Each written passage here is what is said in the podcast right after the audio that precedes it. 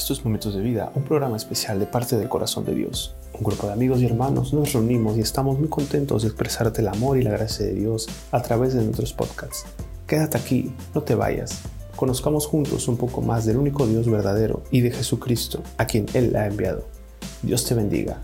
Y recuerda, somos la Iglesia Cristiana Pan de Vida en la ciudad de Veracruz. ¿Qué tal? Buenas noches. Nuevamente estamos aquí transmitiendo desde casa, también su casa y su iglesia Pan de Vida, en un programa nuevo, en un programa que es Momentos de Vida, en donde traemos palabra de Dios, palabra de vida para ti, para todo el que esté cansado y trabajado. Jesucristo es la respuesta y Él es el que nos hace descansar. Les saludo, les bendigo y bueno, vamos a empezar con este tema que se llama La mejor noticia. Y bueno, hoy en día eh, nosotros no carecemos de información. Realmente la información nos bombardea a toda hora, eh, en todo momento. Y bueno, noticias de las que ya es muy fácil eh, enterarnos, que ya está al alcance de nuestra mano. Es más, está en nuestra propia mano.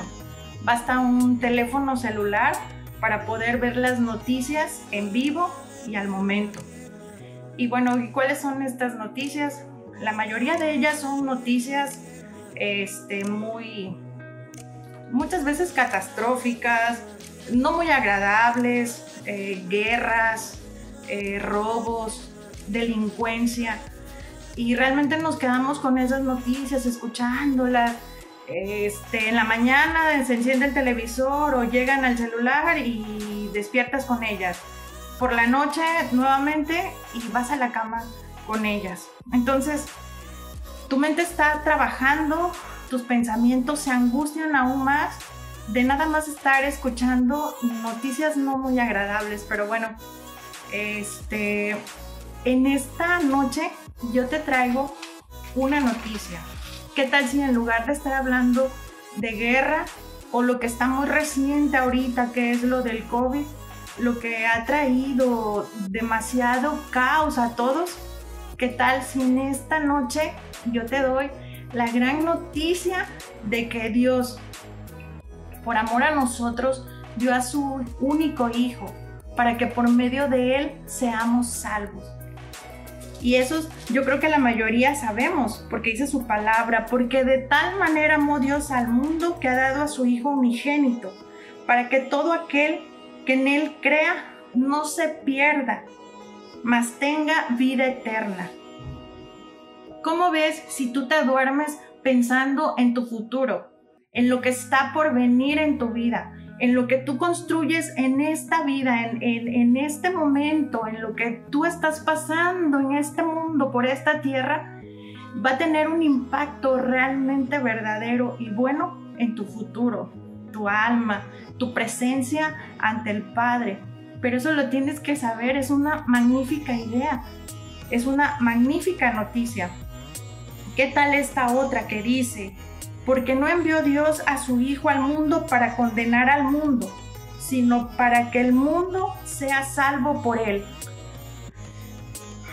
¿No crees que es una noticia maravillosa? Que alguien que nos amó sin condición, que alguien que pensó en nosotros, dio a su Hijo por amor a nosotros. Y una noticia más que te leo en Juan 1.17. Dice que la ley por medio de Moisés fue dada. Pero la gracia y la verdad vinieron por medio de Jesucristo. ¿Qué es la gracia? La gracia es una ayuda sobrenatural que viene de parte de Dios, que Dios nos da, pero nos la da por medio de su Hijo amado.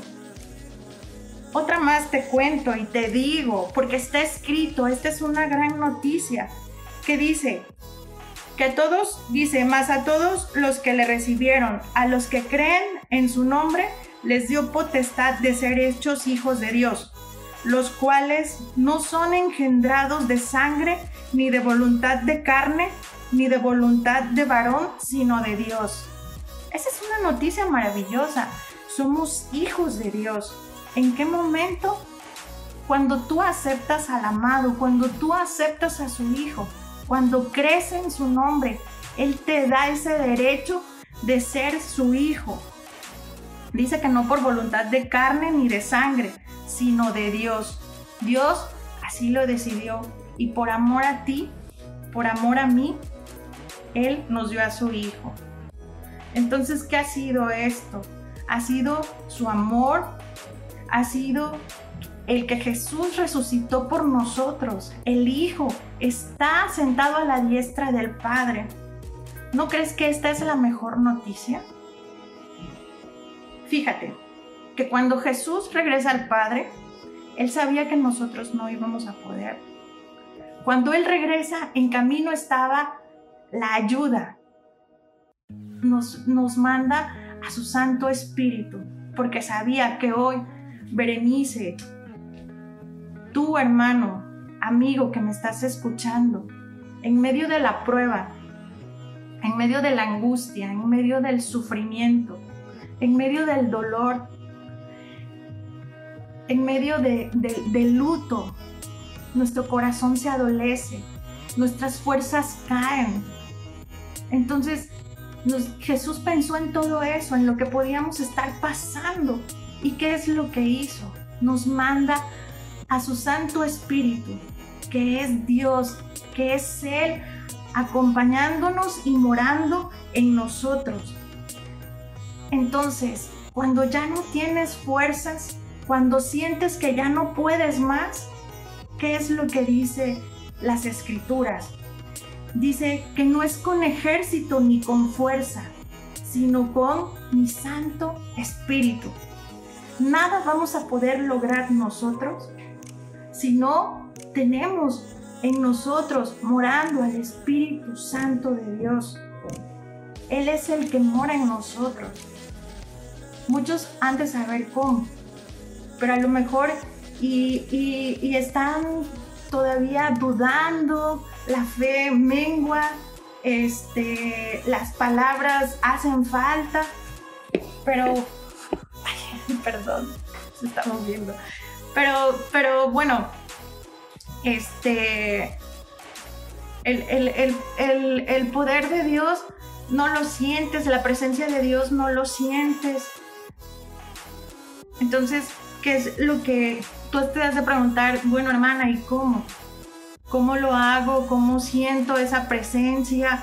¿Cómo sé que el Espíritu Santo mora en mí? ¿Y qué es lo que tienes que hacer si no has recibido a Cristo en tu corazón? Tú debes de acercarte a Él, pedir perdón y recibirlo en tu corazón y reconocerlo como único Señor y Salvador. Y ahí mira, el Espíritu Santo, con su poder y su amor, mora en ti, viene a ti y te da esa fuerza que tú necesitas. Ahora, si ya le conoces y sabes que es así, pero estás en pecado o dudando o buscando o creyendo otras, otras ideas. Sientes que el Espíritu Santo está apagado dentro de ti y ya no tienes más fuerzas. Solamente pídele perdón a Dios, arrepiéntete de verdad. Dile, Padre, perdóname y limpia mi corazón. Porque es realmente por su Espíritu Santo que nosotros podemos recibir esas nuevas fuerzas, fuerzas. Es por su Espíritu Santo que nosotros podemos glorificar a Dios, levantar nuestras manos, alabarle. Aunque digan, ay, esa es una fanática, ese es un cristiano o, o un aleluya, como digan, no importa. Cuando el Espíritu Santo mora en ti, tú puedes hacer todo eso. Tú puedes estar confiada en Dios. Tú puedes recibir esa paz que el mundo no da. Esa paz que sobrepasa todo entendimiento. Con el Espíritu Santo, por Él, podemos también decir gracias a Jesús. Gracias por todas las cosas. Aún sean esas cosas que, que nos, nos hacen menguar, esas cosas que nos ponen triste, esas cosas que no nos permiten continuar. aún así no es, no es con tus fuerzas, es con las fuerzas y el poder del Espíritu Santo. ¿Ves por qué es una gran noticia? Porque es importante que el Espíritu Santo more en ti, en mí, y que no lo contristemos. Necesitamos todo el tiempo de Él para estar cerca del Padre, para estar cerca del Hijo, para poder tener también ese amor hacia los demás, para que tú tengas el poder de decir, te perdono. Esa es la gran noticia de hoy, que no estás solo, que el poder de Dios, el amor de Dios, de su Espíritu Santo, son los que nos ayudan. Y termino con esto, hermano, que con un pasito de fe, con un pasito que des más y decidas a recibir esta noticia en que el Espíritu Santo lo es todo para nosotros, en que Jesucristo es la única respuesta en nuestras vidas, en el que tú vas a poder, con la ayuda de Dios, con la ayuda de Él, esa noticia, tú te la llevas de noche y la meditas en, en, tu momento de oración o la llevas en tu cama y empiezas a adorar y alabar a Dios y decirle, Padre, esa noticia es la que quiero. Yo me quedo con eso, es la mejor. Que tu presencia está conmigo, que tú vas conmigo a donde quiera que yo vaya, que tú siempre me estás ayudando, cuidando, que aún, Señor, en la prueba tú me das las fuerzas. Yo te necesito, Señor. Te vas a levantar al otro día con un corazón lleno de gozo, con unas ganas de adorarle y alabarle, porque Él va a estar contigo y en tu corazón. Y tú vas a seguir siendo morada de Dios. Y bien, hermanos, pues con esto me despido y vamos a orar, a darle gracias a Dios, pedirle perdón. Padre amado, en esta hora, Señor, yo te doy gracias, Padre, por tu palabra, mi Dios. Yo te doy gracias porque tú siempre te haces presente, Señor. Gracias, mi Dios, porque tú me das esas nuevas fuerzas, Señor. Porque, Señor, sin ti, mi Dios, sin tu ayuda, mi Dios, no podría continuar. Yo te ruego, Señor, por aquellos, mi Dios, que aún no te conocen, Señor, que no han disfrutado de tu presencia, Señor que no han sentido tu fuerza para continuar, mi Dios, en, en los tiempos difíciles, en los tiempos de prueba, en los tiempos de escasez, mi Dios. Yo te ruego, Padre, por cada uno de ellos, para que tú les abraces y sostengas, mi Dios, con tu gran amor. Yo te doy gracias, Padre amado.